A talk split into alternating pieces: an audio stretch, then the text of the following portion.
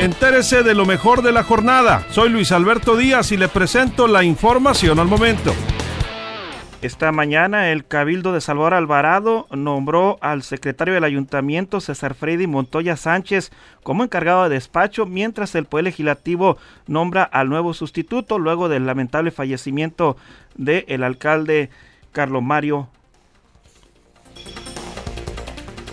En más noticias, pide Jesús Valdés al Congreso la cortesía para que el PRI siga siendo gobierno en Salvador Alvarado. Esto se lo comentó a nuestro compañero Sal, eh, Sabas Espinosa. El senador de Morena, Rubén Rocha Moya, anuncia que votará por la desaparición de 109 fideicomisos. Esto luego de que la Cámara de Diputados lo aprobaran. Si hay corrupción en fideicomisos, ¿por qué no hay denuncias penales? Cuestiona el senador del PRI, Mario Zamora. Llama a senadores a corregir a los diputados federales y no ser levantadedos. Baja al 24% ocupación hospitalaria por el COVID-19 en Sinaloa, así lo dieron a conocer las autoridades correspondientes. Para cuidar a los vivos, también en Culiacán cerrarán los panteones el Día de Muertos.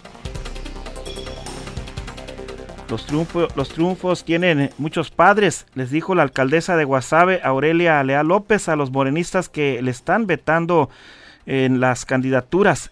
Pues dijo que no traen proyecto político, pero valora la oferta que le han hecho algunos grupos, aseguró la alcaldesa de Guasave y que se someta a consulta ciudadana el tema de concesionar por 30 años el manejo de la basura en el puerto de Mazatlán.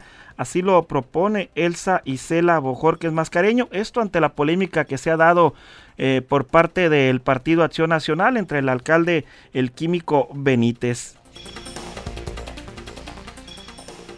Habrá o no permiso. Este fin de semana se revisarán los protocolos de sanidad de los, de los estadios, más bien del estadio de Mazatlán. Esto lo dice el alcalde Luis Guillermo Benítez Torres.